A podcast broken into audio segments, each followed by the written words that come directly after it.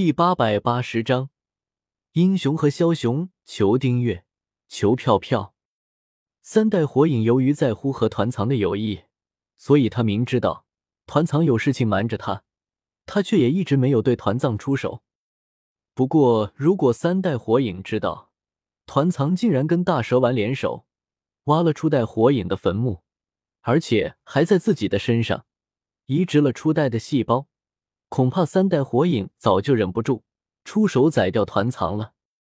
团藏之所以会在右臂之上设下复杂的封印术，就是害怕被三代火影发现他手臂上的秘密。因为团藏知道移植初代火影的细胞这件事情已经超过了三代火影的底线。一旦被三代火影知道这件事情，三代火影绝对会跟他翻脸，再也不会顾及昔日的同窗之情了。三代火影由于不清楚团藏右臂的事情，所以他才想不通为什么神秘人会特意抓走团藏。想了半天也没有想通的三代火影，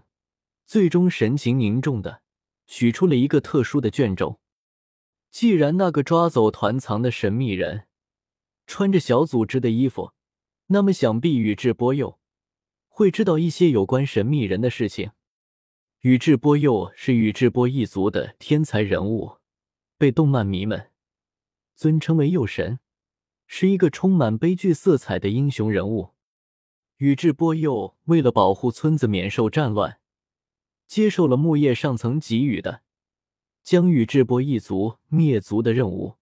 之后，加入小组织做木叶的卧底。木叶对外宣称宇智波鼬是 S 级叛人，但是只有三代火影和团藏这些木叶的高层才知道宇智波鼬双重间谍的身份。所以这一次，三代火影准备通过特殊的方式联系上宇智波鼬，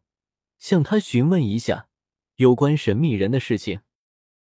萧协虽然很喜欢宇智波鼬这个人物，但是却不认同他的这种做法。宇智波鼬为了大义，杀掉那些想要反叛的宇智波族人，萧协能够理解。可是为了所谓的大义，却要亲手杀掉自己的亲生父母，萧协就不能接受了。如果萧协是宇智波鼬的话，谁要感动自己的父母，萧协肯定第一时间将那些人给灭了。不要说什么大义，要知道，在这个世界上，只有自己的父母才可能毫无保留的对自己好。凭什么要为了一群不相干的人，要牺牲掉自己的父母？如果说世界末日了，必须要牺牲掉自己的父母，才能够拯救其他的人类，萧协肯定会竖起中指，然后高声叫道：“去你大爷的！”宇智波鼬的父亲宇智波富岳。虽然是宇智波一族的族长，但是他却不想用武力反叛木叶。为了防止动用武力造成木叶村村民的伤亡，所以宇智波富岳刻意隐藏了自己具有万花筒写轮眼的事实。在被宇智波鼬背叛之后，宇智波富岳和他的妻子宇智波美琴，他们笑着选择了死亡，来成就宇智波鼬的决定。这就是父爱和母爱的伟大。如果不是宇智波富岳自愿用死来成就宇智波鼬，以宇智波富岳的万花筒写轮眼的能力，鹿死谁手还不一定呢。有人说是团藏利用宇智波佐助的性命来威胁宇智波鼬，灭了宇智波一族，但是这个理由太过扯淡了。宇智波佐助是宇智波富岳的儿子，如果说宇智波一族的族长。连自己的儿子都保不住，恐怕宇智波一族早就被团藏给灭了，还用等到宇智波鼬出手吗？宇智波鼬之所以答应出手灭掉宇智波一族，更多的原因是因为他被洗脑了，在不知不觉之中被宇智波止水给洗脑了。洗脑本质的含义是不惜利用各种手段，将一些信息灌输到他人的思想之中。洗脑分为不同的种类，其中一种最为简单粗暴，就好像根部的那些忍者以团藏为主，为了团藏，他们可以毫不犹豫的出卖木叶，甚至牺牲自己的生命。另一种就是比较隐晦的洗脑方式，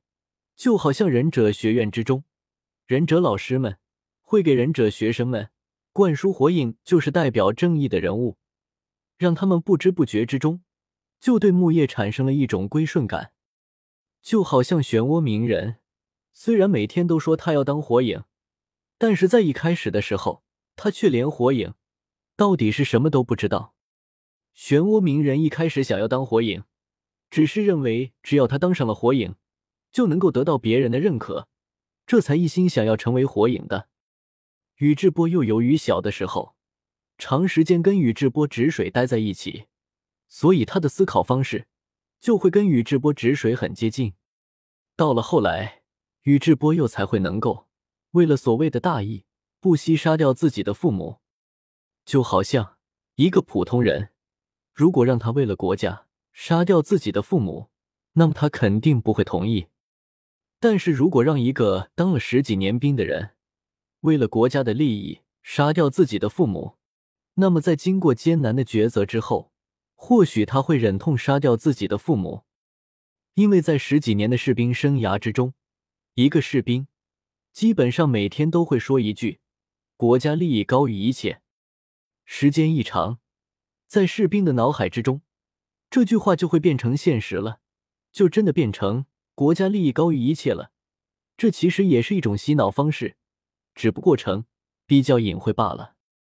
在宇智波鼬的心中。最重要的就是世界和平，所以为了防止第四次忍界大战，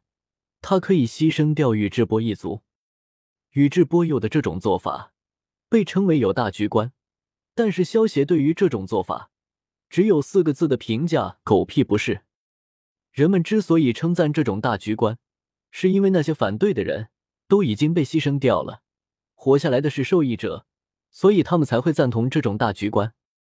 如果换做要牺牲掉自己的时候，人们就不会赞同这种大局观了。好比如说，有一个自称是宇宙之王的人，突然跑到地球上说要牺牲掉地球才能够拯救宇宙。听到这话之后，地球上的人类肯定是第一时间站起来反抗，绝对不会说为了所谓的宇宙和平就去自杀的。这也是萧协为什么喜欢宇智波鼬这个角色，但是却不认同他这种做法的原因。因为萧协不是那种为了别人会选择牺牲自己的英雄，萧协更喜欢的是曹操那样“宁我负天下人，不可天下人负我”的枭雄人物。